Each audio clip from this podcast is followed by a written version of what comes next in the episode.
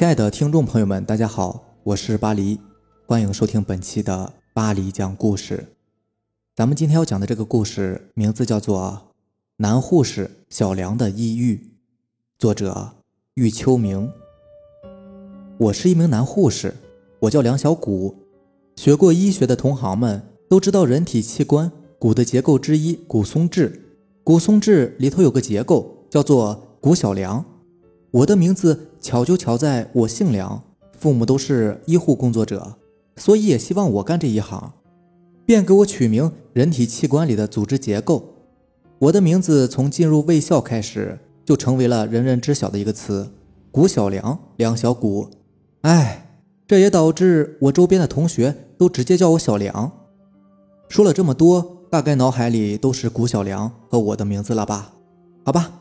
从这一刻开始，来讲一讲我做这个行业的一些抑郁吧。开始的实习学期，进入医院的我还不是护士职位。也许有人疑问：有男护士这么一个行业吗？我可以很肯定的回答：有。那主要工作是干什么呢？病人的护理工作。医院的面积很大，开始的半个月我还搞不清方向，但是日子渐渐久了，后来我也转正了。每次都会来回好多个地方，现在就算是闭上眼睛也能找到相应的部门。医院很少有男护士值夜班的，都是女护士居多。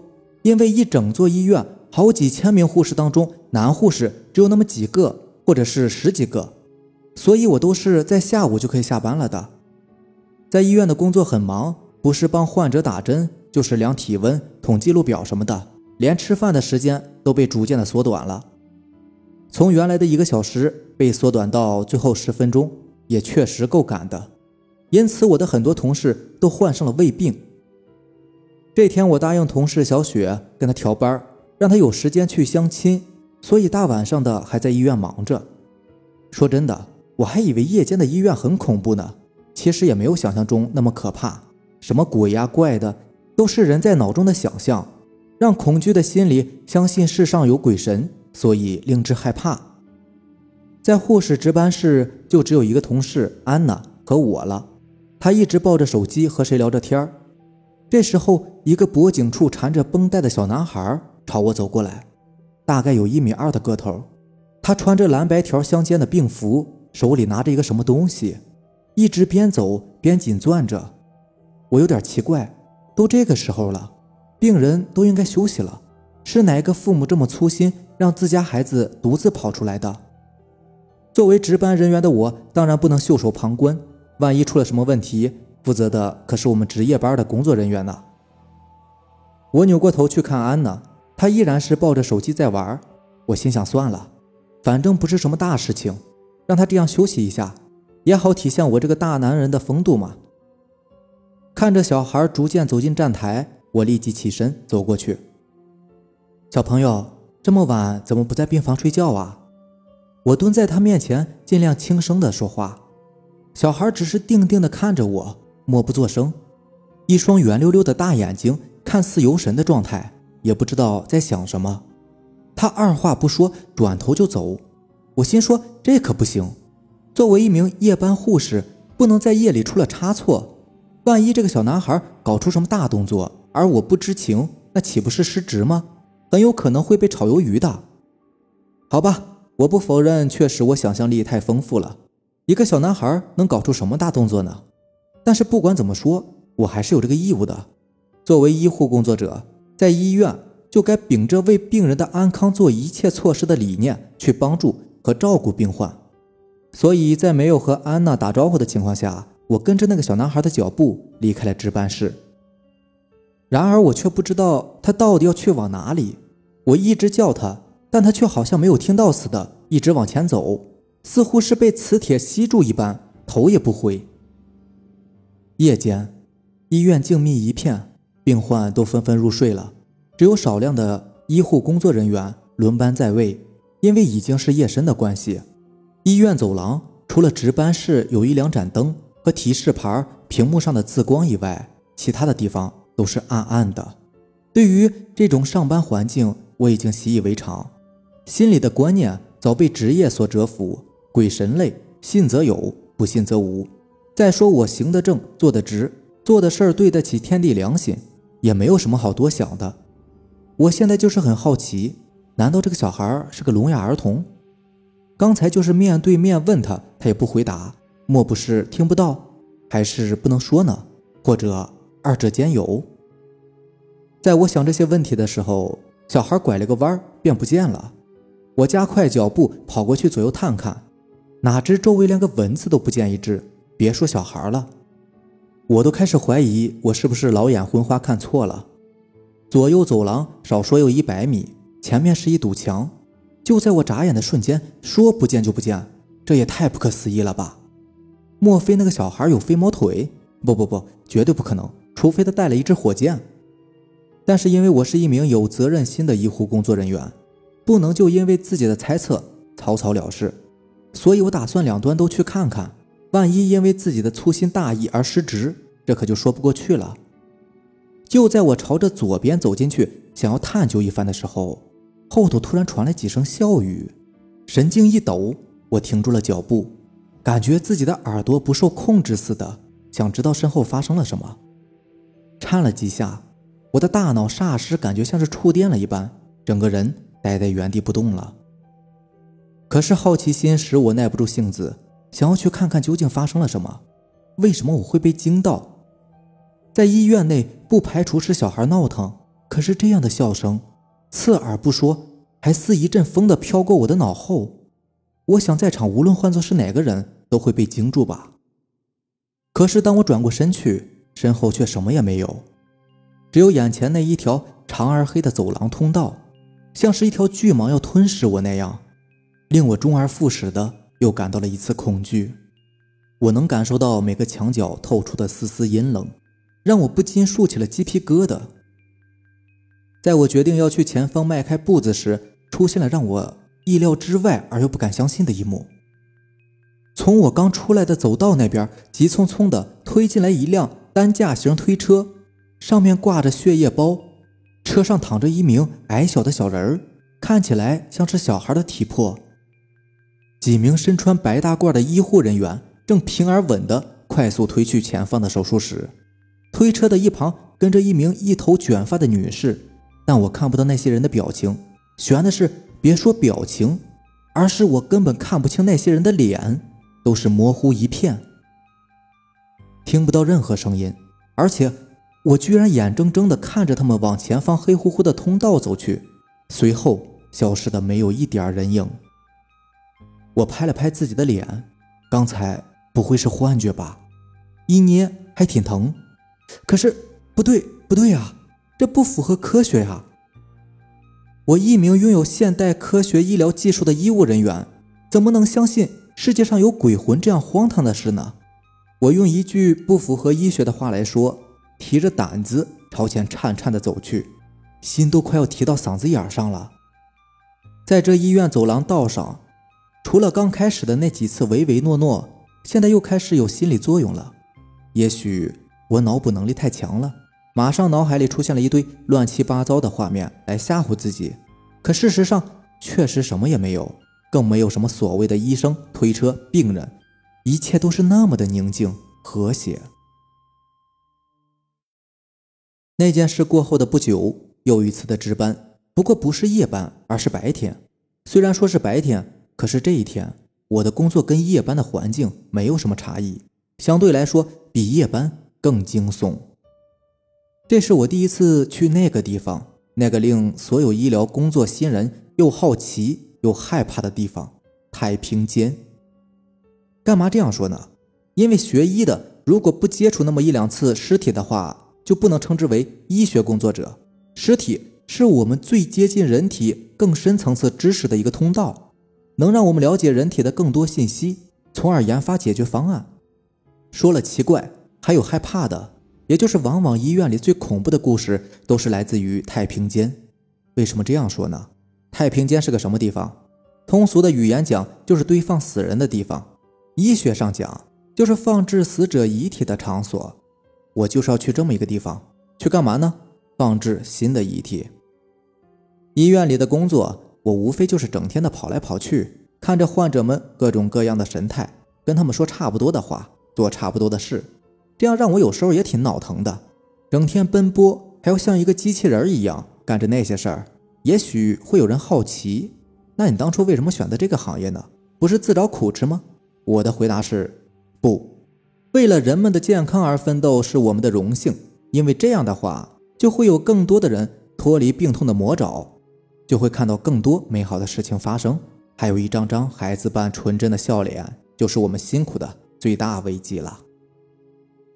这天，我一如往常早早的来到了医院上班，因为医院今天没有什么特殊的情况。所以，值班护士除了平常的查房和整理病人的记录表、医嘱单什么的，就原地待命了。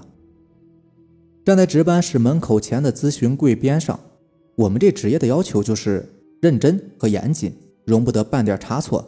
因为我们是在和疾病打交道，一出差错就会丧失一条生命。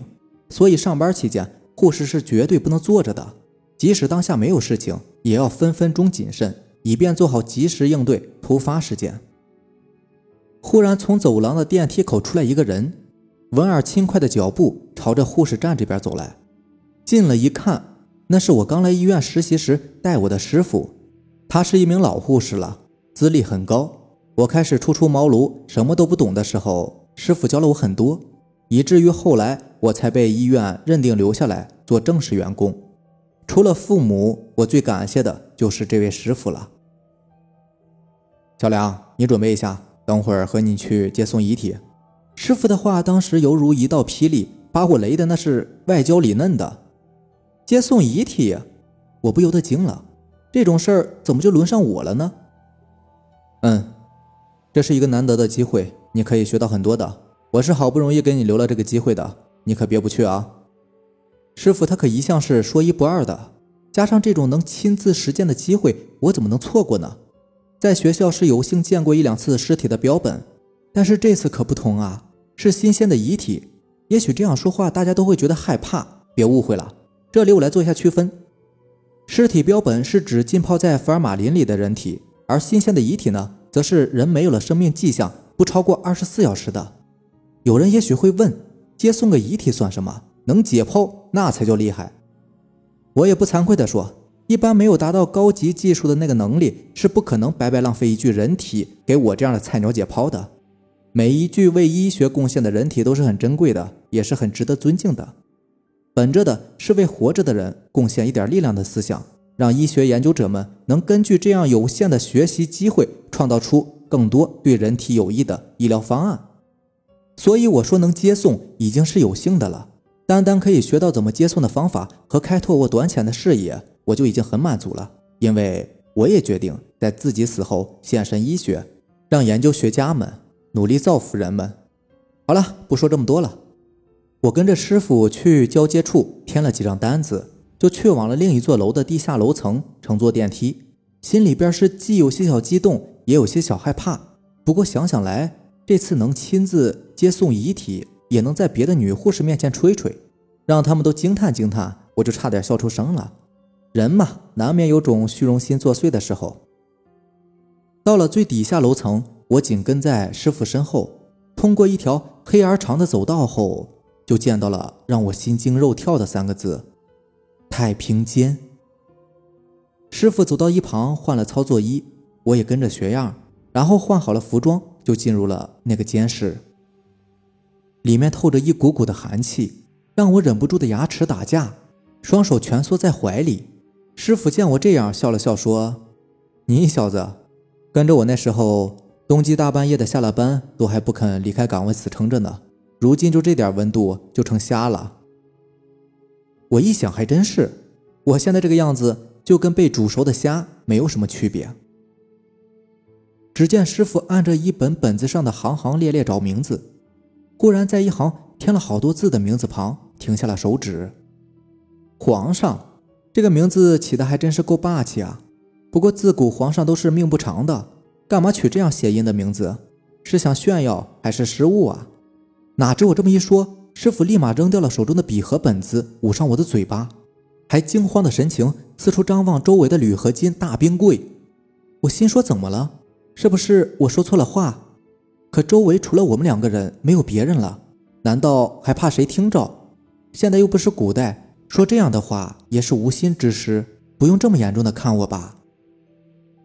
你小子不要命了？怎么能说这样的话呢？死者面前要敬重，不该说的不要乱说，更不要喊死者的名字。师傅尽量压低了声音，但是我还是能够看到他额头上爆出的青筋，看起来他是很生气，也很担心的。我皱了皱眉头，不解地问师傅：“师傅，为什么不能喊死者的名字啊？”先不说我的过失，我就好奇，干嘛人都已经去了，连名字都不许叫呢？师傅瞬间叹了一口气，放开了手。罢了罢了，既然事已至此，就顺其自然吧。也顺便跟你说说。说着，便拾起了地上的笔和本子，放置在早就准备好的推车边上，还转过身拉开大冰柜的抽屉。这一拉，把我吓着了，里面躺着的不是别的，正是尸体。我当场就愣住了。师傅见我这惊吓的模样，严谨的神色对我说话：“还愣着干嘛？快搭把手啊！我让你来不是来发愣的。”我赶紧帮着将裹尸布翻开确认，这一看可把我吓炸了。那个小孩儿，前不久在夜班时见到的那个怪异的小孩儿，呃，难道说还有那一些的救护过程也是那个小孩儿？我看到的。不是幻觉。我再次凝视着眼下这具尸体，没错，是那个小孩。前阵子我还见到过的那个小孩儿。师傅没多说什么，核对了名字与资料后，便重新裹上了布单。我也不再发愣，回过神来帮忙，将遗体抬到了推车上面。我和师傅二人整理好一切手续之后，就把这具小孩的遗体推去给了接收方。在转还给家属的过程期间，我心里一直在想：难道说这世界上真的存在灵魂一说吗？底下楼层的太平间通道冷飕飕的，像是放了冷风机，令我汗毛不禁一抖。终是在这漫长的通道中见到了亮光了，在这里交给另一个部门的人员进行打包和再次核对手续。师傅和几个工作人员去电脑前整理档案去了。我在原地也不知道能干些什么，毕竟是第一次，显然有些呆板。这时门口进来一个着装有点不同的工作人员，让我打开裹尸布，他检查一下。我心说，真是层层把关严格呀！接送个遗体还有这么多程序。为了表现我的技术水平，我小心翼翼地用专业手法拆开了单子。师傅他们这时都出去了，我也没有问什么。面前这个人应该是师哥。他有股严肃的风气。他记录了一些文字，我在一旁专注的学习着。其实是因为我不敢直视那具尸体。好了，他撂下一句话，便径直出去了。而此刻间，室内就剩下我一个活人和一具尸体了。换做是谁都会胆颤吧。接下来我就要重新给他包好布单了，里面一层，外面一层。布条先裹足部，再裹膝部，然后是腹部，最后是颈部。而就在这一瞬间，我似乎看到了什么。他那双僵硬的眼帘突然间睁开了。